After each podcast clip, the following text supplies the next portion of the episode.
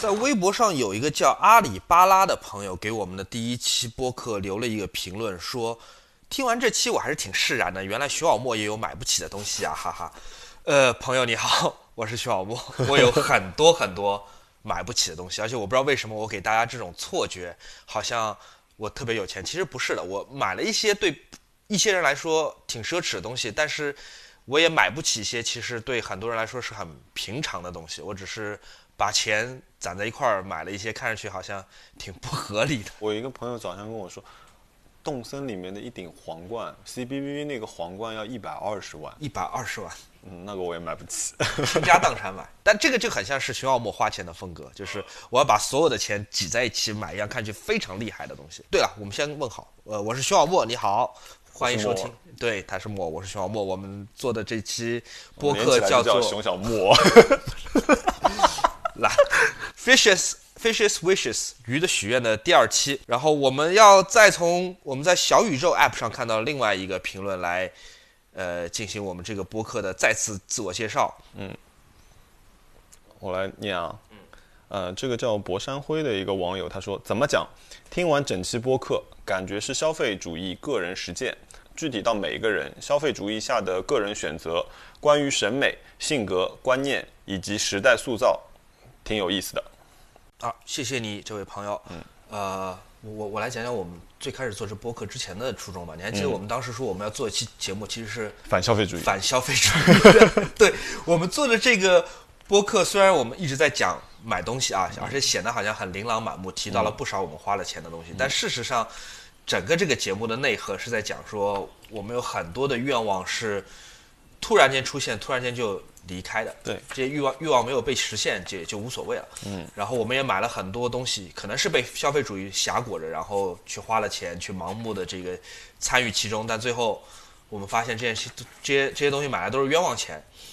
我可能想的没有那么深刻啊，我只是说，这一定不是一个李佳琦式的一个博客，对，一定不是在安利的一个，对，不是在安利，其实最主要的还是在讲说啊，我们要聪明的、审慎的、呃冷静的花钱。因为我希望吧，我们踩过这点坑，嗯，呃，而且我觉得说，其实呃，我产生欲望之后，我想要买这个东西，其实我最后想要的并不是想买到这些东西，就比如说，嗯，大疆的东西，那个飞机和和稳定器那个东西，其实我非常清楚，对于我来说，其实用处是不大的，嗯，但是两种原因，第一种原因是我想体验一下，嗯，所以我找一个性价比高的来试一下，呃，这到底是个什么东西？它现在的技术到底在做一些什么？嗯，第二个事情是，呃，就昨天也有也有朋友给我留言啊，就是说那个听完我们讲了那么多自行车，伴着我们讲自行车那段就睡着了，嗯，晚上的时候，他说第二天起来一早起来他就开始搜自行车，搜公共自行车，研究这个东西的这个过程，其实是让我很开心的。嗯，其实我现在还是会看自行车的东西，呃，但是我不会再买，或者说我近期内不会再买，因为我也知道我家里就是这样子，就是放不下了。嗯，但是呢，嗯，好像对那个事情、这个文化，呃，本身还有车架的这些设计、工业设计这些美感的东西，还是很有兴趣的。然后自行车这个是它有一个，它是一个很怎么说？很不一样的工业设计的东西，因为它还是最终要你人去带动这个东西，而不是说我去开车的时候我踩油门，这两种是完全两种带动的方式嘛。所以当你去感受这些机械传动的时候，是很有趣的一个东西。嗯嗯，所以我觉得这是这是我们想说的事情。我觉得一个比较典型的就是在中国现在年轻人在互联网上一个消费主义的现象，其中一个现象啊，就是换手机这件事儿。啊、就是大家知道啊，这个上半年又有一个新的手机了，它用了什么 A 十八芯片，嗯有三个摄像头。下半年出了一个 A 二十五芯片，然后有六个摄像头。就我觉得这个倒是一件挺消费主义的一个事情，因为大部分人并没有有多少个摄像头的这个具体的一个新的需求，需求是被厂商和呃 marketing 广告业创造出来的。嗯大家都觉得说，如果我别人有三个摄像头，我有六个摄像头，好像我会显得特别特别的酷，或者是走在更前面，或者我的芯片，不管它是 A 二十五还是 A 二十八，听上去也是很厉害。但事实上，基础的需求并没有在变化。对于智能手机来说，可能两年前的旗舰机也是足够应付现在的，呃，这个这个互联网的使用的需求了。所以淘宝上会有那种贴纸，让你的呃 iPhone Ten 看上去像 iPhone Eleven Pro。但这件事情，我觉得就是也蛮怪，就是虚荣心最后是在这手机的背面，对不对？因为正面都已经差不多了。对，因为正面长得一样嘛。对，就是我在淘宝上需要花点钱来满足满足我的虚荣心。嗯，啊，这件事情有点有点奇怪。但你觉得买二手照相机算是一个很消费主义的事情吗？因为我是真的很喜欢在闲鱼上逛二手照相机，我不一定会买，但是我特别喜欢在睡前在闲鱼上，因为闲鱼的那个自动推 自动推荐做的非常最好，近不错，哎，真的不错。有各种各样的二手照相机，而且我看的很爽。因为二手照相机这件事情还不只是在于花钱和拥有，而它在于很多、很多冷知识。嗯，它比方说，在六十年前，在根本没有就是芯片的帮助下，德国的那些工程师怎么靠齿轮完成什么自动测光这件事情什么之类的，我觉得就看着就会很爽，像是在维基百科的页面里面到处逛那种感觉。是，而且我觉得看这种技术的东西，呃，设计的东西，你把它连接到最后，在一个怎么说一个消费的网站上面去看这些东西的时候，你时刻你觉得你是可以得到它的，嗯，只是说这个价格和你愿不愿意去买这个东西，但你知道它是实际存在的，它不是一个在博物馆里的东西，你永远触不到。对，就是这人现在挂在闲鱼上是打算换钱的，所以我觉得，哎，我觉得这种感觉挺好的。虽然我把它放收藏夹，甚至我可能和买家还讨价还价一样，我最后不一定买下来，但是我觉得还是挺爽的，就是嗯我知道了一个我之前从来不知道的东西，然后我、我算是云看过这件标本了啊。对，因为我也是喜，我也是睡前喜欢看，嗯，然后呃，一方面原因也是，比如说我虽然是一路念美术专业出来的，嗯，但是在学校里面的什么艺术史啊这些课，通常都是用来逃课或者不去的，或者睡觉的，嗯。反而都是，反而你最后落到实际，你去看这些设计品的时候，你开始知道哦，什么时代啊，什么主义啊这些东西，然后你再结合回去再看书的时候，你才能理解这些东西。原来你空讲的话根本不理解，而且你觉得这些东西离你太远了，但实际上这些东西都是消费品。哎，我听说美术生喜欢收藏笔，是真的吗？什么笔？就是画画的笔，可能油画系吧。是吗？哦，可能油画。我喜欢收藏呃活动签，我有一阵子活动铅笔，对一直会自动铅笔只要出门就会买活动铅。但是我买着买着买，发觉无非款式就是这五到六种。啊、嗯，然后他们有一些微调啊什么的，你看到那种老式的、古董式的那种金属的活动铅笔，你会感兴趣，会买吗？即便你不用，不太会，是啊？不太会。我会看，但要看我有多喜欢这个东西啊，还是就是，呃，如果它是有一个良好的装饰性的，嗯，我可能会买。啊，他开始挠门了。妈妈，那他这样眼睛就睁开来就好看了。嗯，对，嗯好，我们讲回到那个笔，我我其实只是喜欢的，比如说有一些笔，它的设计的点在于它后面是有配重的，嗯，它反而是让你靠下来的时候是舒服的。哦，然后有一些呢，它在前面是有装避震的，嗯，所以你说在笔尖，对，它它在出铅芯的这一段地方它是有避震的，嗯，这样呢，保证你用力的时候笔也不会突然就断掉、崩崩掉这种。我觉得这种我我我会喜欢这种东西，我会买的。这些笔你买来你都会用吗？还是说你只是觉得好玩，你想要拥有？但凡买的东西一定要能用。这跟我买照相机是一样的，就是我喜欢拍照，嗯。然后我开始研究照相机，然后我想要有一台够我用的照相机，嗯。有了一台不够，然后你想要买第二台，再到最后就是你纯粹因为这照相机，我觉得哦，好好巧妙的一个设计，好革命性的一个设计，或者说是一个好愚蠢的一个设计，我想买，我想拥有它，嗯。但这些照相机都有一个共性，就是我买来我一定会用，嗯。我一定会拿来拍照的，它既是收藏品，也是工具，但同时我也要跟自己说，就是买照相机和喜欢拍照是两件事情。因为如果我喜欢拍照，我一个照相机就够了。喜欢拍，而且我觉得你可能得长期用一个照相机。讲起来我，我那部我我有好几部徕卡啊，这个观众朋友们又要说徐小莫炫富了，其实不是，就是我的钱就是花在这些小地方了。但是你不是每一台都特别贵，我只知道你有一台定制的特别贵。啊我我有一台，我觉得我买的特别特别值，是我二零零九年还是一零年，就差不多十年前，嗯我订了一台徕卡 MP，当时真的是咬着牙买的，因为当时我一个月工资就八千块钱不到。嗯，当时我真的觉得我需要一部很好的照相机，我需要有一部一直用下去的相机，所以我是真的咬着牙买的。那部徕卡 MP 我直到现在还在用，虽然我说我所有的照相机我都会用，但是只有一两部是主力机，这是其中之一。这部相机经过十年的使用，它已经显得很旧了，而且我觉得这种就让我挺满足的，而且你永远不会想说我需要更新换代了，我这个相机我需要有一个新的版本，这个相机我可以永远用下去。嗯，它和某一枚镜头组合起来之后拿出去拍照，它有点像我长在我身体上的。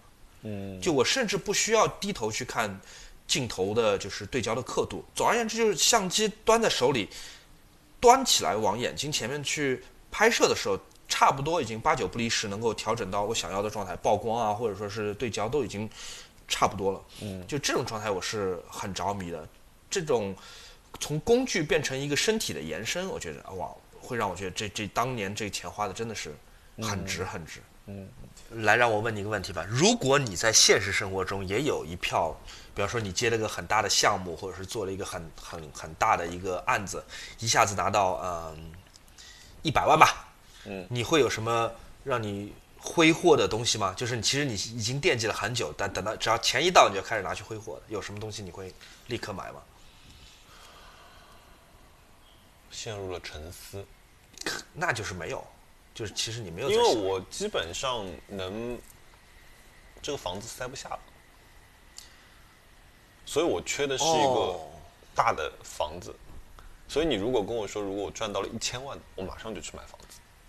那你这个想法，我觉得有点受限制啊，因为也有可能你要买的并不是一个很占地方的东西。比方说，有的人赚到一百万，可能立刻去买一块劳力士，哦我房子大和小是没我想到了，啊我想到了，我想到我一直想干的一件事情是什么就是如果我能赚到一百万的话，我可能会去崇明岛上建块，就是租一个租一块地，租十年，然后从零开始盖。那你一百万可能也不够吧？去崇明岛够了，真的吗？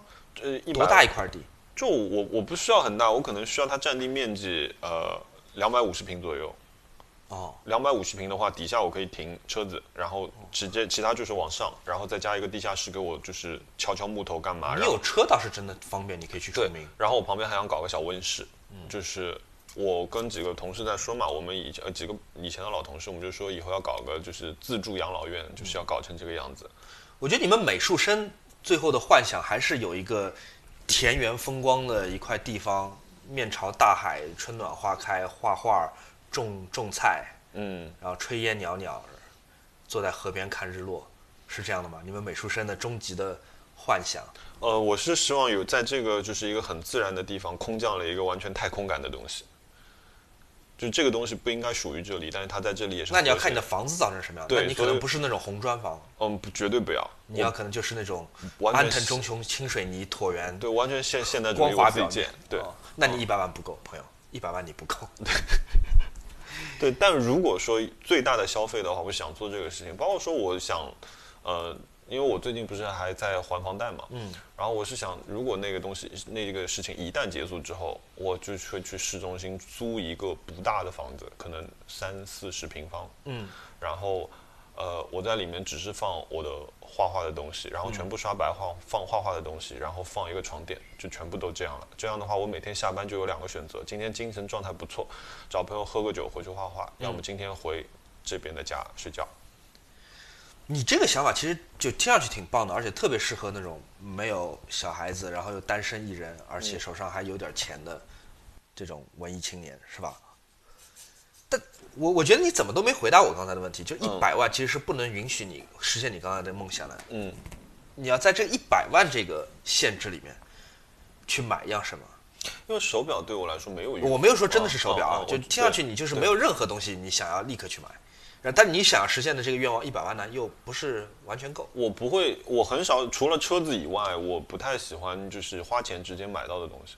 哦，我希望这件事这个东西我买得到，别人买不到，或者这个东西在我手上，或者我买了两样东西，把它们二加两呃一加一等于三了，就是这个是我的乐趣。哎呀，你这么一讲，让我本来我想说，如果我有一百万，我要买一台徕卡 M 7定制版，显得非常的庸俗。但是不一样啊，就是定制版也它符合独一无二，但是只是说，呃，我对徕卡的需求是说，我觉得我的 MP 已经满足了我各方面的需求，然后我希望，呃，一直用它，而不是用另外一台机器。原因是我想让它身上所有的伤是通过我，嗯，用出来的，嗯这样我到老了我摸摸它我也很开心，就是这样的。就如因为对于我来说，比如说我今天拿到一百万，呃，我能花一百万买这个东西。如果比如说呃某一个人，哎，他说这个东西也很好嘛，然后自己就是个土豪，对吧？人家身家就几个亿，一百万啊，我也买一个，那哎，我靠，我的我的幸我的这种就是幸福感瞬间没有了，嗯，就是因为对于他来说这件事情太简单了，所以我觉得说我我的东西是哎，我可能改造过了，或者说我把它怎么弄了一下之后，它才属于我，所以我其实想要的是一个。独一无二、人无我有的感觉。对，而且是一个工具房。包括说我为什么这两天一直在纠结 3D 打印机这件事情，它已经完全在我的绿色通道上面了，但是我还是在。你说在你的购物的绿色通道上？对，但我还在纠结这件事情，就是说我就我现在在画图纸，我想说我有多少东西我想打印出来。嗯。比如说我音箱的支架，我设计图已经全画好了。我我在那个 iPad 上有一个软件可以建模的，我全都建好了。然后包括说我里面我我有一个手机的支架，呃，不是支架，是一个无线充电板。这个无线充电板呢，就是说圆的，你手机放上去呢很随机的，你位置没放准，它一个晚上没给你充电。嗯。所以呢，我想说我要解决这个问题，所以我给它打一个壳子。嗯。这个壳子要放在我的房间里是好看的，嗯所以我我也做好了设计图了。嗯。呃，我我就在想我多少东西需要。嗯。要不然的话，我买这个东西来会不会浪费？贵吗？这个是这个打印机三千多，还好啊。呃，但是它很占地方，它很大。哦，所以你是纠结它的体积这件事？对，因为我买来如果我不用，呃，就有点浪费。嗯。包括说所有的门把手我都想换掉，用 3D 打印的部件来换掉。对。我越来越觉得你像玩的是一个城市版的动森，对吧？然后突然间解锁一个技能，你可以改造家具、改造物件，然后你要开始把家里能换的都换一遍。对，就我喜欢所有的东西，它带带着一种奇怪的氛围，但是只属于我。啊，我明白了。我来讲讲我的想法吧。我我一边讲一边想啊，就是大家都知道，我也是喜欢人无我有东西，我喜欢要限量的、定做的、呃，独一无二的东西，但。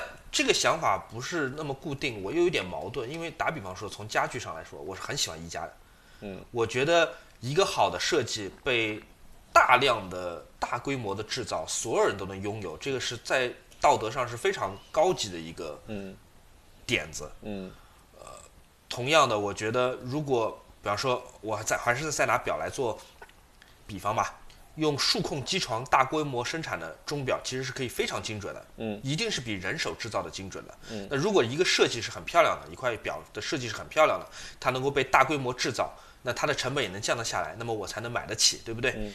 那我觉得我还是希望这样的事情发生的，而不是说它只造十块二十块变得非常的贵，我只能网上看看图，但是我买不起，嗯。呃，所以我是处于这种矛盾当中，我又希望说我已经拥有的东西是不和别人撞上的，嗯。但是呢，我又希望说，我我又希望说，我没有买的东西，它是能够大规模制造的。嗯，它不要只属 于对对嘻哈明星或者说是地产大亨。嗯，然后你买完它就停产。那也不至于，有一些东西大家都拥有，你并不会觉得说啊撞了好像不太舒服，对吧？比方说手机是一件事情。嗯嗯，我们我现在用的是 iPhone 11 Pro，那我不会说因为大家都在用 iPhone 11 Pro，所以我就要把手机换掉，不会的。嗯，我能问你？你，你，第一次拿到工资之后，你买了个什么东西吗？我买了，我第一次拿到工资，第二次拿到工资，就两个月的，就头两个月的工资攒在一起，我买了一个大件，就是我人生当中第一个自己花钱买的大件，是理光吉亚的数字相机，吉亚 Digital，还在吗？早卖了。那个相机其实对我拍照形成挺大的影响的。从哪一个相机起步，你可能之后你拍照都会受那个相机影响。那个相机 G R Digital 是个定焦的，然后又是个便携的，它对构图要求比较高。那你那个时候已经对定焦和变焦这些东西是有理解的？没有，我当时我就想买一个没有人用的数码相机，那是个挺冷门，当时是个挺冷门的相机，所以我就买了。但是挺好的，G R Digital 训练了我很多。它不是一个有很多变焦功能的相机，所以它训练了我对构图的那种。一点感觉吧，虽然我后面也花了很多时间去推翻那种形成的就肌肉记忆，嗯，那种传统的构构图。对我后来我自己花很多时间去推翻，就我以前以为好的那种构图，嗯，但我仍然觉得 G R 是一个挺好的一个作为开头的一个相机，嗯，呃，我是有点想去买，现在已经出到第四、第三代了是吧？G R 三，据说那个也不错，就是做工稍微塑料了一点，别的都挺，因为原来的 G R 的胶片机也是也很塑料，嗯，不过我想。我照相机实在是太多了，我没有必要，就是说为了只是喜欢它那个设计，或者是情怀上想要怀旧一下，再去把它买回来，这件事情也不合理，所以我我也只只是想一想就没有买。我反而我的第一份工资是买了一块手表，你买了什么？卡西欧吗？三呃三宅一生的呃呃是，哎是深泽直人做的一块手表，还是魏延武？哎深泽直人吧？你在审美上的起点好高啊！不是，我是觉得说，哎，第一份工资纪念一下，就以前就是你打工赚的工资那些不算，就是正式入职做的第一份工作，第一个月四千块钱，我三千四百多块钱，我是托了一个学长帮我从日本带了一块手表回来，你表贵吗？当时？就差不多三千四百块钱，嗯，它还其实还是算时装表嘛，嗯，对，嗯，但审美很高，因为听上去这是个挺冷门的东西，啊，对。对吧？就如果你说你第一个月工资，如果你买一块浪琴表，听上去好像就不不算特别稀奇、不值得一讲的事情。嗯，也是别人别人跟我说，因为我觉得刚毕业那会儿，其实对什么都不了解，或者说你会觉得，呃，三宅一生是个遥不可及的一个牌子。嗯，因为一方面也不了解，然后一方面也不知中国的店我也不知道在哪里，甚至是你是不敢进去的。嗯，嗯，反而是与一个也是学呃学长。跟我说，他说啊，他说如果你想要买，就是买的话，他说你如果是这个预算的话，他说其实你可以看看三宅一生的，嗯，他说他们的表其实是好的，因为那那些设计师我都是知道的，我不觉得我我不觉得说啊这个表是三千块钱可以买的，嗯，就我觉得可能它应该是上万了这样的一个东西，后来所以第一块买了那个手表，那个手表还在，还在是吗？对，你还会戴吗？不会了，不会了，就是呃也不是，我其实我其实几乎不戴手表，嗯。应该是这样子讲，嗯，所以我不是跟你说，我之后其实有一个大的，呃，想在一个自己大的一个时间节点的时候去买一块，呃呃，用表来作为就是人生风水岭纪念碑里程。对，我觉得像是奔斯俱乐部的一个纪念品，就是嗯，但是好像就算是买回来了，我可能也不是太会戴，可能真正也就是在工作工作需要的时候才会戴，嗯。包括说，我每天去工作的时候，我桌子前面有一块地方是空的，就是我有的时候会垫块眼镜布在那里，就是我一到之后，把我手上所有的戒指、手镯全部拿下来放在上面。哦，我工作的时候手上不能有任何。你做设计的时候，你手上不能有别的装饰物是吧？对，不然我特别难受。哦，有意思，就好像我听说什么明星在录专辑的时候，也必须要光脚进录音室是一样的，就是他们穿鞋是唱不出来。嗯，我就是在桌子上面，今天桌子上面所有的东西，它的位置，然后呃。呃，怎么说？触感这些东西是不能变的。比如说，如果今天鼠标坏了，换了一个鼠标，我全天难受。嗯嗯，我前两天换了 Magic Mouse，因为我是自己一直用的工作鼠标，突然那个滚轮坏掉了，我不知道自己在干嘛，就是有那种迷失感。你上个星期跟我说完 The Gentleman，嗯，然后我去看了，嗯，哇，太好看了，你强强烈推荐。就我很喜欢那种，我推荐你看，但是我并没有给他打高分啊。我先先说我我觉得说，我觉得是很好看，因为首先从视觉上面来说是很舒服的。是的。呃，然后我觉得这么长这么多，就是你很嗯，就是喜欢的演员，不错的演员能聚在一起演这样一个片子，也是不错的。就剧情，我觉得说没太大区别，你还是能猜得到的，就是传统的这种帮派片嘛。但是这种。穿着三件套的流氓还是蛮有吸引力的。嗯，就这个故事它有一些特别的设定。嗯，但是我觉得这个片子我没有打特别高分啊，七分半，七分半吧。嗯，呃，我觉得是它的多线叙事的精彩程度没有盖里奇早期那些电影这么精妙。嗯，我觉得他这次多线叙事，嗯，我觉得没有就这次没有崩，但是。就没有崩坏，但是不能算特别高峰的一个多线叙事。嗯，我觉得我特别愿意，呃，给他 credit，我特别愿意给他打分的几点是，马修麦康纳和休格兰特在里面都是有非常不同于他们自己个人形象的那种出演。嗯，这个是挺有意思。嗯，还有唐顿的大女儿啊？是吗？他老婆是唐顿庄园的那个大女儿啊？是吗？我没看过唐顿庄园，所以我。那应该挺挺有意思的，就没想到就可以这么辣，嗯嗯，非常漂亮。然后，嗯，我觉得我可能能达到八点五，嗯，因为我觉得视觉、穿着、音乐这些东西都是好的。这个很大程度上，我觉得满足了我今天想看一部电影的时候，我的眼睛是非常舒服的。啊，我觉得好可惜。如果能够在电影院看的话，挺好的。我真的很想去电影院，就是花钱去看电影。啊，哦，好久没有。我最后一部看理查·朱维尔的《哀歌》已经过去了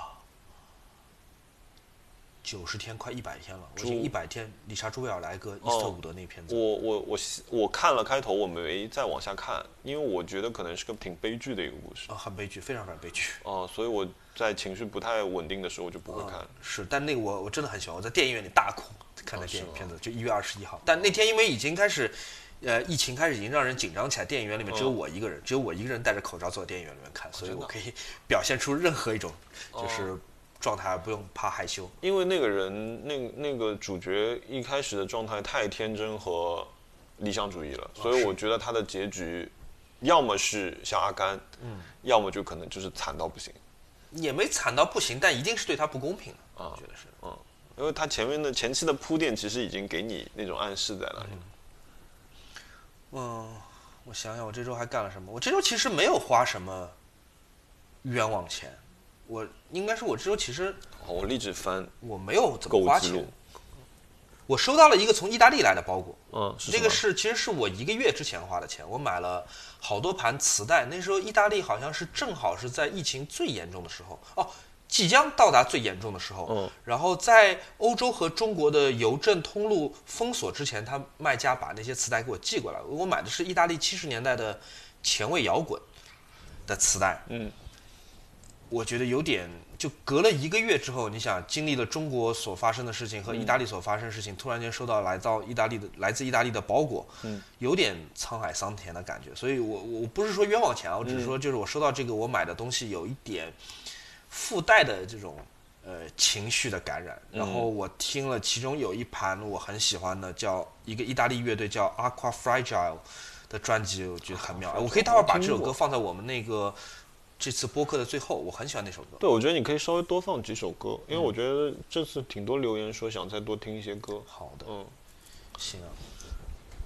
本周我看了一下我的记录啊，那刚黑胶机刚才给你看了，我觉得这只黑胶机是真的不错的。你说一下型号吧，万一大家想要买。呃，索尼的 PSHX 五百 P PX HX 啊 PSHX 五百，我知道那个，我给好多人推荐过这个型号。索尼现在有两个型号嘛？索尼现在有两个黑胶对唱机，型号，一个是还有一只带蓝牙的，对对对带蓝牙反而便宜一些。对，但蓝牙那只没有翻录，翻录是什么意思？就是没有翻录的功能，就什么叫就？是这我这只是可以帮我把黑胶录到音轨里面去的。哦，变成 MP3 文件是吧？对对对，哦对，我觉得这个机器，索尼这个机器我挺挺推荐的，是因为，哎，说实话，我我们上一期播客发出之后，是还是有朋友来私信问我买黑胶的事儿了，我干脆把这事儿说一说啊。嗯。呃，第一，我们大家要理解，就是喜欢音乐和喜欢买黑胶唱片是两回事情。嗯把黑胶唱机和唱片放在家里面，更多的是把它作为一种摆设。我觉得很多人可能你们会否认这一点啊，嗯但事实上是这样子的，因为流媒体音乐在线听网易云音乐或者是 Spotify 一定是最方便的。嗯你选择黑胶唱机和黑胶唱片，你是喜欢这种对于唱片的本身的占有感，它漂亮的封面，它嗯的十二寸的很大的这个唱盘在旋转的这种感觉，它其实更多的是一个家居的一个摆设，一种仪式感和情调啊。所以我们不要搞混，就买黑胶唱机和听音乐其实是两回事。两回事情。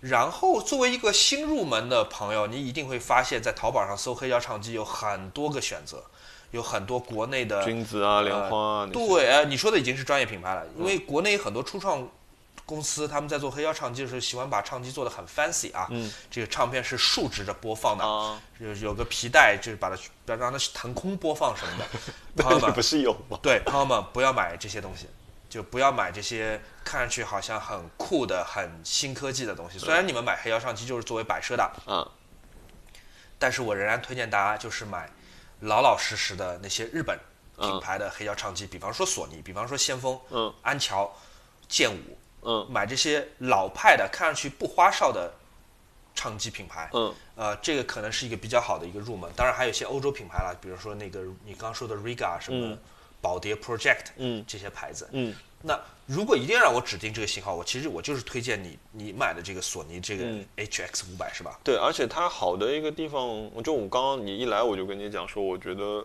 我今天听完这张碟，我不用把它收起来，这个感觉太好了。带一个防尘罩的。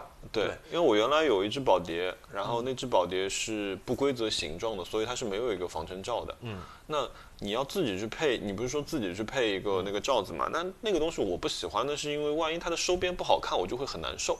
啊，你一定要细节上对是好看。因为原厂塑形出来它是没有接缝的，那个看上去是很舒服的，所以我我我喜欢这样子的。那以前你要知道黑胶是很容易沾灰的嘛，因为旋转之后产生静电了嘛，呃。所以以前我每听完一张东西，哪怕情绪很好，喝了点酒，听完很开心，马上跑过去把这张碟擦一擦放进去。这个过程对我来说就是其实没有在享受对，它其实是在你一段欢愉之后给了你一盆清醒的冷水这样的感觉。所以我现在晚上我在房间，就是我放在卧室也是一个原因。我晚上听完之后，我只要把那个关掉，把这样唱针架起来，盖子盖回去就好了，因为这个操作是很容易的事情。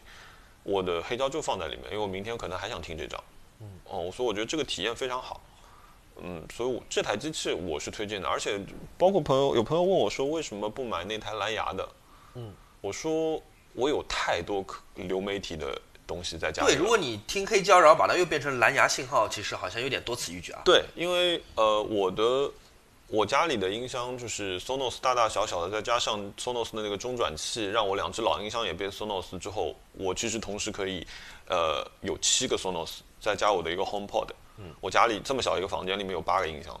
嗯，而且都有无线播放功能。对，所以其实对于我来说，我不需要再有一个蓝牙来帮我把数字信号传转成数字信号放进去了。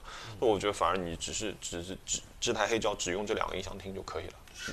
说实话，我觉得我推荐索尼这个型号，也不是因为它能够把黑胶变成 MP 3文件，嗯，当然它有这个功能很好啊，嗯，可能有一些朋友会用得到，我但我自己觉得它只要是一个很老老实老实的一个黑胶唱机，能把黑胶放出声音来，通过线连到喇叭，这是个非常放出来，我觉得这是一个非常索尼出品的一个产品，是的，就是那种呃细呃细节的触感也考虑到了，然后机器设计的薄边的程度，呃那种怎么说利落感也做到了。我觉得这是呃索尼索尼可能迷失了一段的东西，特别是在它的那些数码相机上面全都迷失了的东西。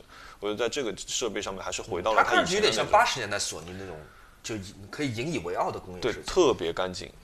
我觉得我们播客不能够再听起来像是被索尼赞助的，我怎么动不动就会讲到索尼？对，因为也是巧，因为刚好最近买了他的东西，然后我这一周还买了一个什么东西，今这周还动用了买书的 budget，买了一本 Virgil 的那个呃，怎么说，它的一个 archive，这样、这这 Virgil 书 Upload，嗯，Virgil Upload 的一本档案集，对，然后我看了你那个标价不不便宜，我英镑480是五五五十磅英镑对我然后四百九买的，啊，差不多百九人民币。嗯，然后嗯，我不喜欢他，这个我你不喜欢 Virgil Abloh 对我非常坦诚的说，我一点都不喜欢这个设计师，呃，我先给大家讲一讲吧，就对时尚不是特别了解的朋友们，Virgil Abloh 是一个设计师，他的有一个他有一个非常出名的个人品牌叫做 Off White，同时他也是现在路易威登男装的设计总监。设计总监，对。对他，他除了在时尚时尚界非常呼风唤雨之外，他其实也是可以很多，对他甚至可以对现在这一阶段的青年文化，呃，是有很大的影响力的。对，然后包括说他跟宜家合作的那些东西抢都抢不到，那个拿小票做了个地毯，嗯，还有呃红色的地毯上面写着 blue，嗯，然后还有呃诸如此类吧，他很喜欢用那个呃一些一些符号，嗯，非常大的一个交叉符号印在衣服上面，就。这个当然纯粹是个人审美啊，我在个人审美上面我不是太喜欢这种风格，但是我觉得他的成功是总是有一定意义的嘛。所以你才买这本书，尽管你根本对，所以不喜欢 Virgil Abloh。对，所以他是从一二三开始。那我其实我，即便我不喜欢这个人，我总有一个理由我不喜欢他。嗯，呃，除了只是单纯的视觉上面来说，我不喜欢他产出的一些产品以外，我希望我也想希望看一下他的一个脉络，他的脉络是什么样子的，他为什么会做出这些东西来？你好奇心真的挺强的。你对一个你不太感兴趣，你其实你说的不喜欢是指不感兴趣，对吧？就我不会买他的东西，但我不会说他的东西不好看。就哦，我明白。嗯，就是说他的东西，我觉得说，哎，你乍一看，包括说他给 Nike 做的那些鞋子，哎，确实有很多不一样的地方，包括解构的一些东西，你觉得哦蛮有趣的。但我可能就觉得说，在我身上他他可能不太合适，就我不是因为我我不合适这些产品，我觉得说，那就像富达虽然不喜欢昆虫，但还是收了我的虎甲虫，是这个意思。差不多，我我觉得我觉得我觉得是这个样子的，就是呃，所以我想理解他。这本书你翻完了吗？没有，我刚开始翻，哦，你有什么感想吗？看了看了之后，是他从他学生时代就是的作品开始，对吧？对他其实有一些半地下的东西，很一脉相承的，是吧？嗯，我觉得他很厉害的一些东西是把亚文化的东西带到主流世界，然后并让大家都觉得这是一个潮流。他有一种特别的手段，他就是他的设计语言，他的就常用的一些手段，设计手段就是挺挺挺有意思的。就这一波浪潮里面，大家都是拿解构来作为主要的一个设计语言的，但 Virgil Abloh 好像有一点点不同，而且你他好像你说他做的你呃一些东西，比如说小票地毯这种东西，就是这种放大了的一个做法，呃，我觉得也没有很新奇，因为以前有很多人做过这样的事情，但是为什么他在市场上的声音会这么大？然后为什么他去了 LV 这样一个你甚至觉得说是一个对老派的殿堂级的这样一个时装品牌？所以你对它就会产生很大的好奇心。那我觉得市场原因是很大的一个原因，就是时势造英雄嘛，市场上面需要这样的人了。包括说现在的主流消费群九五后，那他们这些人开始买奢侈品的时候，他当然不会想跟爸妈买一样的奢侈品。是，嗯说实话，当时他刚去路易威登的时候，我觉得就很扯嘛，因为好像路易威登的说法就是老派的欧洲的手工艺奢侈品，遇上了就是新鲜的这种设计血液，嗯，我觉得就很狗屁嘛，怎么可能混在一起？但是现在看看是真的是做的很好。当然了，就是我一件也买不起，一件外套三万多，呃，就真的挺好看的，但是买不起，对，买不起。买不起嗯，但是看看也挺开心的，嗯。那这样看来，我比你买多好多东西，你还买了什么？你说吧。除了酒以外和你鼠标以外你又买了酒，对，又买了酒，就是常家中常备嘛。买了什么？呃，买了一个性价比挺高的贝林哲的新世界的一个一个酒，这个酒是什么？红葡萄酒吗？红葡萄酒，然后它是那个加州那边的贝林哲一个贝林哲哲酒庄的一个入门的一个酒款，美国酒啊。对美国酒新世界的酒，先我们先问庸俗问题吧，多少钱一瓶？它的原价一百五十八。啊，哦，然后我们它隔一阵子，因为我一直把它加在购物车里面，所以它隔一阵子会突然变成九十九一瓶，啊，然后两瓶打八折，好便宜啊！对，突然一下子变得特别便宜。但是这个酒我觉得是，嗯、这样的，我一个好朋友推荐给我的，他说，他说，哎，这个酒在打折，你喝一下。那我别人一般推荐我酒，我都会试一下的。我一看又那么便宜嘛，他们推荐我说正好在打折，我就买了两瓶回来试一下。我喝第一口的时候，我就得头上一个问号，我想说，嗯，别人问我说好不好喝的时候，我应该如何婉转的说不好喝，然后就放在那儿了。然后我看看电脑玩一会儿，说，嗯，倒也倒出来，你总要喝掉它嘛，对吗？差不多隔了半个小时再喝的时候，哎，味道完全变了。是吗？所以我觉得这个氧化了是吗？对，我觉得这个酒你可能拿到之后放了个半个小，开瓶放了个半个小时之后的口味完全变掉了，我觉得是好喝的。嗯所以我这次它打折的时候我买了六瓶，就是相当于八十块钱一瓶，对吧？差不多150，嗯，八十块钱一瓶，我买了六瓶，然后再加上我呃一些就是法国酒庄买的，但是基本都是两百块钱以下的酒，所以我最近红酒是不愁了。我觉得我应该代表了很大一部分人，就是我知道红酒有很多讲究，我知道红酒是会因为醒酒器或者半个小时氧化发生很大的变化，但无奈我就是。怎么都喝不出来好的酒跟坏的酒啊！嗯居然是这样，就是五十块钱的酒跟一百五十块钱的酒，我能喝出来好喝嗯难喝，但嗯一百五十块跟你五千块的酒，我就完全不知道区别在哪儿。嗯，我我还等着尝试。对我姐夫说要找一个好日子，我们俩要开一瓶两千块钱的酒。就我也从来没有喝过两千块钱的酒，我还挺想试一下的。呃，但是我的理解啊，你看我家里，我除了有酒杯以外，我也没有醒酒器，我只有一件，我就你不是一个很典型的那种专业喝酒的，不是不是不是我品一杯红酒的那种，对喝酒小资阶级。对对对，喝酒这个事情对我来说是让我今天开心舒服。我在需要想放松的时候，我今天想喝红酒的时候，本身不带有对你来说不带有社交意义。对，然后我常买的这几个牌子，我知道它的口味，然后我也知道我今天想喝哪一瓶。然后，呃，我唯一一个东西买的好的是我那把酒刀。啊哦，我那把酒刀是差不多两千出头买的，很小一把刀，但是非常贵哦。我享受这种传统的开酒的方式。嗯因为其实现在已经有那种很很好的机器，就是直接套在你的瓶子上面，它里面就它套上去的那一段里面带四把小刀片，你转一下，它就帮你把上面那个纸给切好了。然后这个时候你再就是东把那个上面的那个螺旋的东西拧进拧到瓶塞里面一拔，这这瓶酒就开完了。一个过程。非常方便，然后甚至还有这种类型的就是电动的，嗯，就大家通常会说这个这样开就没灵魂的，但不是不是，就我只是觉得这样开，我拿在手上开的时候，我就我这个过程我自己开心的，所以我觉得更多的，所以要买一把好的刀，只是为了享受这一个过程，也不管别人说我是装逼还是干嘛，我就是觉得我自己这样开心。这个就跟回到我们刚刚讲的，就跟我们买唱片和买照相机是很像的。我买唱片的满足感是在于我拥有它，并不一定完完全全是在于在听它啊。嗯，你试试吧。哦，对，上次我看过，很高级。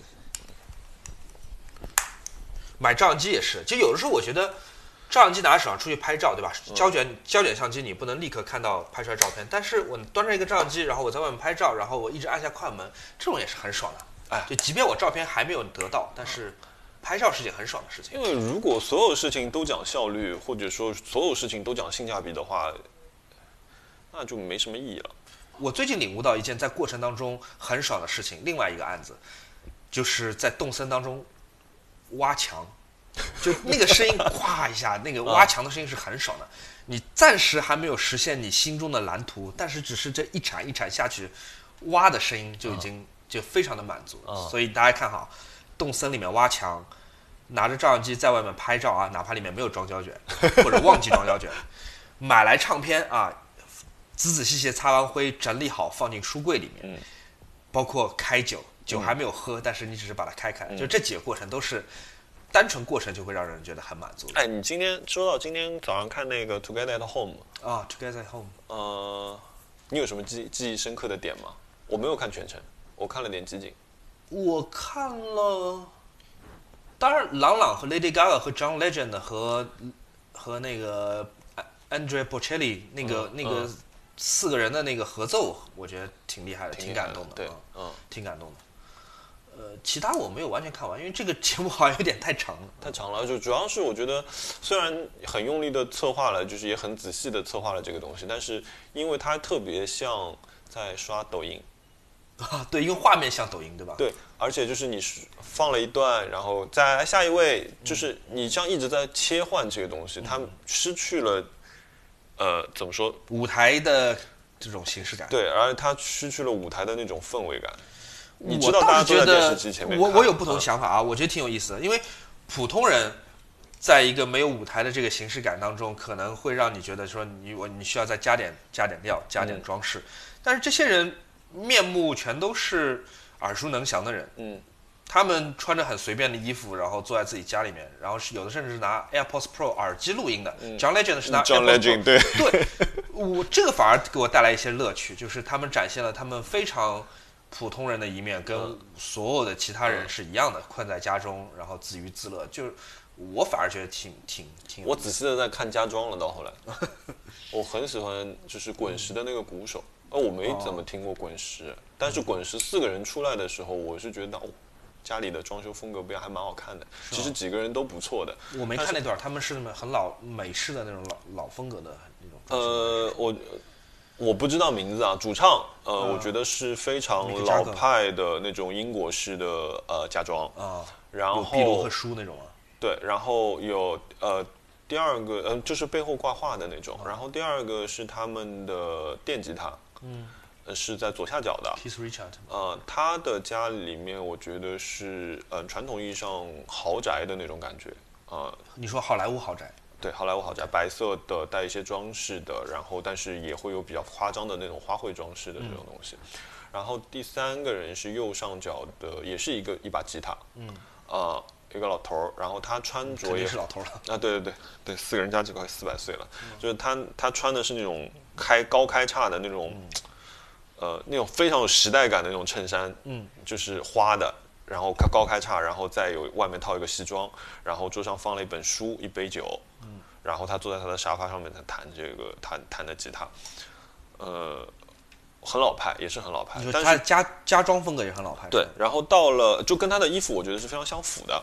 然后再到了呃鼓手，我不知道他叫什么 Charlie，鼓手没敲鼓，他打空气鼓。嗯，因为他可能家里没有这一整套东西。然后他画面里面他的墙壁是红色的，然后后面有一个壁橱，呃，有一个有个书柜吧，书柜里面全部是塞紧的黑胶，然后旁边的沙发是朴实的，然后三个人里面他穿的是最朴素的大地色的衣服，然后一个卫衣，一个老头，然后戴着个蓝色的耳机，然后他底下的两只是那个呃装黑胶七寸黑胶的那个小箱子，就是他在那边全程对，然后在那甩甩杆子，你知道吗？但全程就在敲空气。他的家里的色调是特别那种新古典主义的那种，就是带有点装饰性，但是又比较洒头，整体非常氛围好看。就是你在那四个窗里突然就会看到他的家。我明白你说的，就是你觉得他们好看，但你也不会把家装修成那个样子，我觉得我老了可能会靠近他。是吗？嗯，你不会再喜欢现代主义的东西了吗？我觉得现代主义跟装饰主义的东西不冲突。OK，嗯，因为呃，我记得特别清楚的是，我有一次我去上次讲到我去比利时嘛，去那个皇家呃博物馆，皇家美术馆。皇家美术馆，皇家美术馆旁边也有一个楼是可以进去的，那个楼是完全的装饰主义，他们所有的信箱都是用花卉的那种几何结构来哦那就是有。点那个 Art Nouveau 那个那个 Art Deco，不不 Art Deco 之前 Art Nouveau 新艺术、新艺术运动。对对，新艺术运动的东西，对。然后呃，他在把花卉几何化，然后跟这一个物件去做一个结合，但是呢，它又是有阵列感的，因为它有一排，非常好看。但是你说它在颜色的运用上面已经开始往怎么说，就是更有简洁的、现简洁的，代化了对的嗯这种方式去了。所以我觉得这个东西我完全能接受，我觉得很好看。嗯虽然你是一个花很多钱在买设计品和家具的人，但是我不得不说，我在家装这件事情上是要比你走极端很多的。哦我完完全全不能够接受任何就是一九五零年以前的装饰风格，啊，真的啊？为什么？Art Deco 我都不能接受。为什么？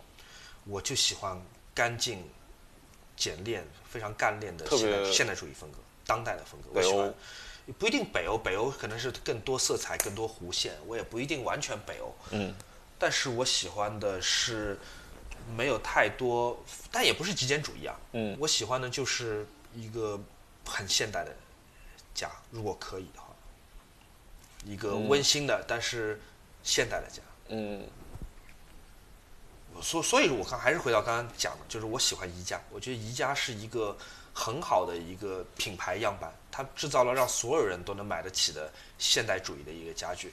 你哪怕不用动很多大的脑筋，你不需要是一个设计行业内的人，你只是用宜家的家具自己简单拼一拼，你也能拼出一个很多彩的一个现代对，它可以让你最快的能有一个东西，对然而且后其实大家风格又有点不一样。对你通过它的图册或者在它商店里面，你也会有很多的这种灵感，嗯就包括宜家，包括 Hey 都是这类的牌子啊。嗯就我们再强调一点，我们没有拿宜家的广告，有没有拿黑的？也没有拿索尼的。对，但我喜欢就这类品牌，就是它会带给我很多新的灵感，即便是我对设计、对家装一无所知，我在里面逛一圈，我会有不错的想法。嗯，对，而且我会从原来那种老套的红木啊、什么竹子啊这种中式审美当中跳脱哦，你说到这个点，其实我，嗯、刚毕业那会儿也没钱，或者说是我我大学的那段时间吧，呃，我跟我发小两个人逛的最多的是宜家，嗯，因为逛宜家很带来幸福感。对，就是一方面呃也近，然后另外一方面就是你总能在宜家找到一些没见过的东西。我觉得它对于我可能对于极简的设计啊，或者说是嗯北欧设计，完全是打开了一扇门，就是这样的一个状态。然后包括它生产的很多小物件，包括宜家的整体的平面的那个动线的设计，它其实都是让你不断的在注意你身边的小东西，然后是让你总归不会空手而归。对，宜家的设计其实很妙的，因为它它的设计除了要保证一个审美上的一个要求之外，它还要保证它能够被大规模的制造，嗯，它能够被客户很简易的组装起来，嗯然后它能够尽可能节约体积的塞到一个包装里面。其实它要满足很多不同的条件。对，我我因为我以前做过一本设计类的杂志的主编嘛，嗯，我做那本杂志主编的时候，你接触的都是很厉害的品牌、嗯很厉害的设计师，Mark Newson 啊什么，像嗯或者是菲利普斯塔克，他们制造的家具可能是可以上拍卖会，嗯是真正的现代主义的那种设计的杰作。什么我我连续三年去了米兰的设计周，嗯你和那些大牌的设计师、大的品牌，然后最杰出、最经典的设计，天天混在一起。但最后，我觉得我还是会真心实意的会喜欢宜家，因为它属于大众，它属于人民，就是大家坐的这张还是买得起沙发就是宜家的，是吧？这个，嗯，对，我觉得这它就而且宜家的设计有一种不挑衅、不张扬，除了有些合作款嗯，不太一样，就比如说跟 Virgil Abloh 和我 Craig 知道 Green，对，和还有跟 Hay 那个还有那对谁，啊，英国那个设计师，Tom Dixon，对，宜家偶尔有一些就是锋芒毕露的东西，但总的来说，宜家是一个很温柔的一个设计风格。嗯，因为会消失的家具，对，是的哦。我觉得它唯一的问题就是，它一开始来的时候总是消失的，慢慢的它又让你看见它了，因为那块板弯了。我现在我租的房子里面放了两种家具，一种是一个波黑的一个牌子叫 Artisan，是它是那种纯木质家具，而且它的风格不是那么的现代，它是一个比较圆润的，甚至被有被有些人误以为说是所谓新中式的一个风格，但它其实不是新中式啊，它只是一个很欧洲传统的，就是中欧传统的一个木木匠牌子。另外一个就是宜家，我是把这两个两两种你有很多家具 PS 的柜子，对？嗯，我把这两种东西是叠在一起放的，而且我丝毫不觉得说我的虚荣心需要隐瞒这件事情。就是当大家问起来说啊，你这个蓝色的放唱片的柜子很漂亮，是宜家的，嗯我不会因为说啊，而那个尺寸很好的，对，那个尺寸是正好，那个很难买，的，对那个时常去，要么底座没有了，要么上面没有了。对嗯，，就是安装起来实在是太头疼了，就是特别是我已经安装了这么多宜家家具了，我现在愿意花钱安装了，啊是吗？我现在愿意花钱让他们装了。但仍然啊，这回我还是说我愿意就是真心实意的赞美宜家的这一这一个系列叫 PS 系列是吧？嗯，对，PS。我觉得真的是很。PS 很多件很多的件，它会比宜家普通的产品稍微贵一点，但是那个柜台我一直会去看的，嗯，对，其实也没贵多少，也是买得起。对它那个也就几百块钱，那唱片柜。颜色不一样，呃，然后设计那设计其实，比如说同样是一组呃矮柜、书柜这种，就是方格子的，嗯，啊、宜家有，然后 MUJI 有，然后宜家的 PS 还单独有，对吗？那我对于我来说，它们的区别在什么地方？我们只是讲这三个牌子的方格子啊，它唯一的区别就是它的框有多厚。哦，是吗？对，因为你也知道嘛，就是说你里面放满东西之后，你很担心家具变形的。嗯，所以 MUJI 的那一套，最早的时候我其实很喜欢很喜欢那套东西。哇，母鸡也有一套类似是吧？对唱片柜啊。我最好就是整个家里面全是这个东西。三十母鸡那很贵啊，好几千三十。三乘以三十三的方格子嘛，一个个方格子，黑胡桃木的，哦我特别想买那个东西。你很很早以前了，我最好就全家全是这个东西。我觉得这样能被收拾的特别好看。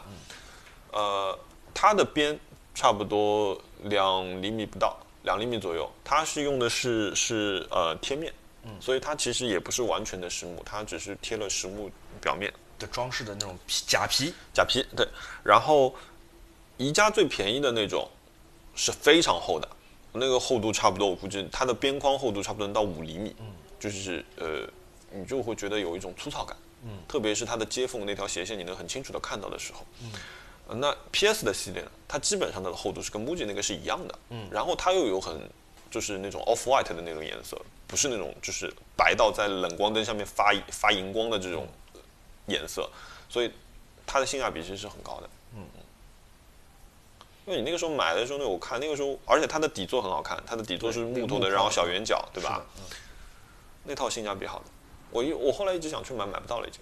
我原来想在办公室里放那个，我这周买了一条打光的灯，是拍视频时候用的，所以这也不能算什么冤枉钱，这是工作，就花钱才能赚钱，对吧？嗯，然后我买了一块 UV 镜来替代我哦，刚这个刚在车上拆的，对我对刚才你车上拆这块 UV 镜三百块钱，用来替代镜头盖，因为我我非常不喜欢出去拍照的时候身上带着镜头盖，我每一次我都希望说这个相机随时拿起来就能拍，嗯。我不需要拧镜头盖，嗯。我随时就能拍，嗯，而且当有 UV 镜遮遮在前面的话，我也不用担心嗯。镜头会划花。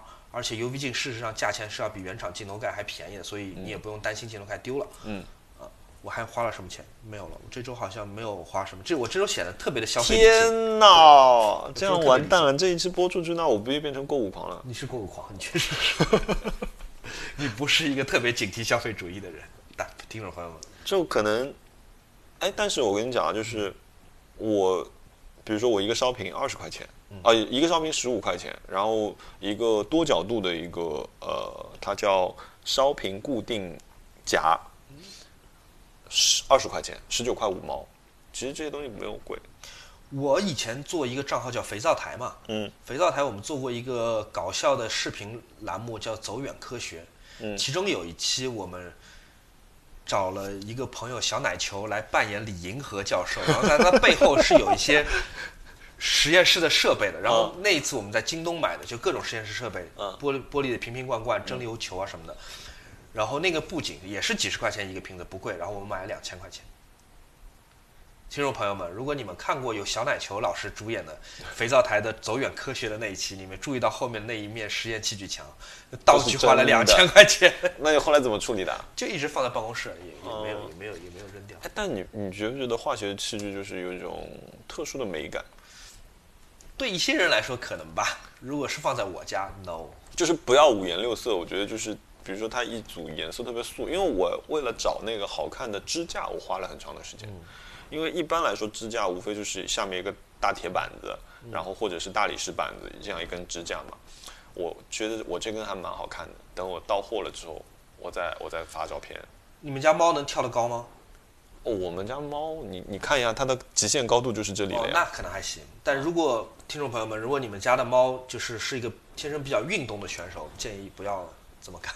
你就只要买加菲就可以了，你知道吧？这养猫就养加菲，就是一个废物，好吃懒做，然后天天打呼，然后其他什么都不会。很安全。它沙发都不抓，这点蛮好的。嗯那这个这个很重要，因为我们家养了三只猫嘛，所以我当时当时是两只猫，所以我买沙发是精挑细选，一定不能挑边上容易变成猫抓板的那种型号，那你那种比如说有藤边的家具什么都不行，我都不能买，就是皮的。因为我本来我不就不买真皮的产品了，嗯我鞋都是人造革的，所以我不买皮的沙发，然后人造革的沙发我也不买，因为容易被抓烂。嗯然后如果是软布包边的我也不能买，嗯像懒人沙发什么这也不能买，因为也会被抓烂。我一定要沙发被尿穿，啊！嗯，我太惨了。加菲干的吗？加菲干。太坏了。就那个时候老大跟老二都在的时候，然后呃老二刚来，嗯，老大宣誓主权，你知道吗？嗯，就我开门进来，就看见他直直的坐在那个懒人沙发正中间，底下一滩水，尿穿。然后我当时还心存侥幸，想说拿去，当时我还没浴缸，以前还是个淋浴房，然后就拿到淋浴房去冲啊洗啊，那东西重的要命嘛，沾水之后更重，哇，那个味道简直就是至今记忆犹新，只能拿到楼下去扔掉。我能够想象，我能够想象。对，但菠萝好的一点是，菠萝只要走到我的卧室门口，进入地到地毯的区域，它就停了，它知道它不能进去。是吗？哦这么怪？我也不知道如何形成的，就是我经常我走进去，他要跟我进来，我指他，我说到此为止。不能进我的卧室。对，然后，You should not pass。但是到现在开始，他就是知道了，就是我在里面，他就会在门口看着我，他不会进来。这点这点是好的。我来给大家看看我购物车里面有什么。但我放购物车里面的东西，有的时候真的只是看看。看过就买过了嘛。对我也许愿，我当然许愿他会有一天莫名其妙到我家里来，但是让我自己花钱买不一定啊。我购物车里面有一张黑胶唱片，William Orbit，《Strange Cargo Three》啊，这是张九十年代末的唱片，但它卖太贵，它卖四百块钱，我觉得这张唱片不值这么多钱，所以我一直放购物车里面。喽，嗯，对吗？以后再说吧。哦，我还有，呃，金枪鱼下巴，但我没有买，我先留着。还有一个什么，一个土耳其的一个牌子，一个土耳其云台牌子叫 Edelcrom 的一个你为什么不买瑞士那个？啊，还有瑞士的吗？瑞瑞士那个，土耳其我都已经嫌贵了，瑞士会不会更哇，贵？那个太厉害了！朱老师跟我讲的是什么？哎呀，我我没加购物车，因为我看了一下太贵了。这样吧，我说一个我不我下个礼拜也不会买，但是我一直在许愿的吧。嗯，我一直想要那个有一个徕卡爱马仕版本的 M 七那多少钱啊？能问吗？它带镜头是十万块钱，所以我就说我只是许愿，并不是真的要买。嗯，但那个机器很好，它并不，我并不是因为它是爱马仕所以才想要，但是它那个黄色的皮，然后那种黄色的色泽是真的很美。嗯，那爱马仕那个颜色是好看。对，而且它那个 M7 版本就有点像定制款的 MP 嘛，嗯就是它的扳手是金属扳手，不是 M7 的那个两节式的塑料扳手。嗯，它的速度盘也是钉纹的，是就是有车工的嗯金属钉纹，它也不是普通的 M7 的转盘。嗯，而且它也没有徕卡的红点的 logo。嗯，哎是，哦，我就很想要。我我也是喜欢没有就是红点的徕卡。嗯，你知道我刚在翻购物车的时候看到什么？看到什么？我手机里一直关注着一家那个做那种纯手工复古画框的，它是真的用木头雕出来的那种，而不是说现在那种给你石膏啊附一下出来的那种。所以它的那个框，我刚刚看到比加入时降价四百，它现在多少钱？一九九八，那还是挺贵的，一个框这么贵，四内径四十乘五十的也不算大，四十乘五十。这样一个框。但是它这个是贴金箔的版本，它有一个纯木的一个版本。我但这个太古典了，对我来说，对，其实我一直很想买这个你，会喜欢，但是我我我受不了这个风格。我很想把这个框买回来之后去涂，嗯，就是刷全黑的，放在卧室里面。听上去很马吉拉的另外一个版本，然后会刷成全全白。对，然后我就刷全黑的挂在墙上面，我可能里面不放画，就是挂在那。哦，好主好主意。嗯就这个本身对我来说，它的装饰性已经已经足够了。你觉得你会买它的几率有多少？百分之多少？你会做这件事情的几率？它可能我某一个某一个喝醉酒的晚上，对，就是就是对，因为喝醉酒的晚上特别容易干胡话胡事嘛，就说胡话购做胡事物欲很难对抑制。然后现在排在第一的就是打印机，嗯，然后还有一瓶香薰。嗯这香薰得多贵啊，以至于它还没有排在第一。没有香薰是我现在买回来没地方用，哦，我现在每个位置都有。也合理啊。嗯，对，所以它是一个 backup，然后其他没有了。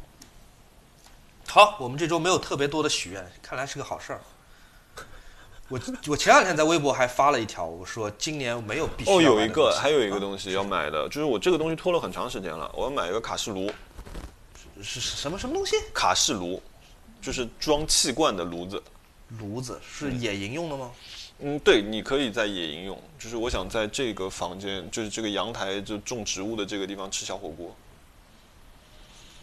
奇怪的愿望，你想要在自己家的阳台上吃火锅，对啊你是在餐桌上吃火锅。对，你你想就我会放在这个黑的，就是高脚凳上面，然后我自己坐在那个梯子上面，就在那里就放在中间。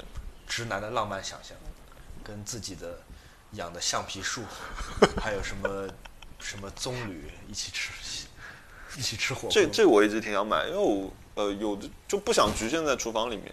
但是你说现在这个环境下面，你也没有办法真正出去野营啊、露营啊、干嘛的。是我有个朋友说他要拍拍想拍一些露营的那个视频啊什么的，我说你赶紧拍，我可想看了。啊，因为我还挺想去的，但是现在因为上班，你又不能时时刻刻都能跟出去。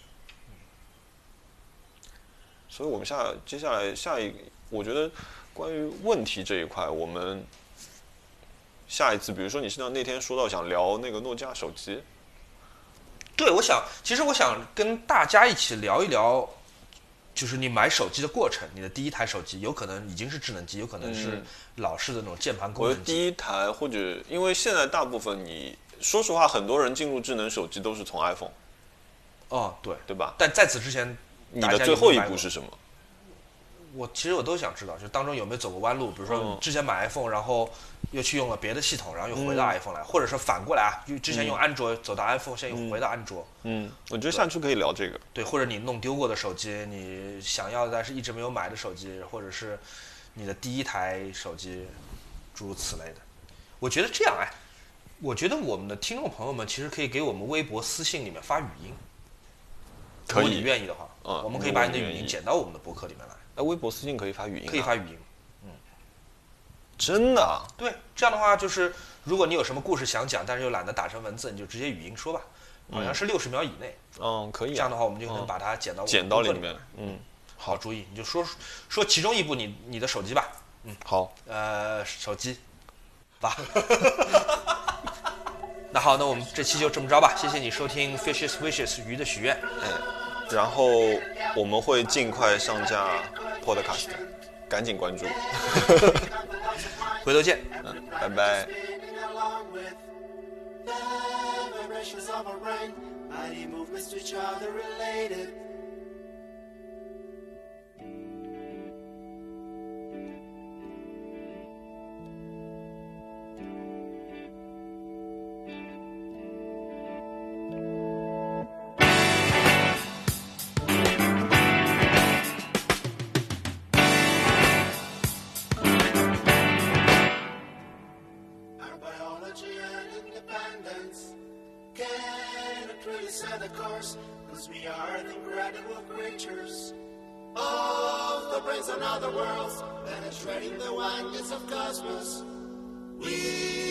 The cosmic mind. Your uniqueness has never been doubted.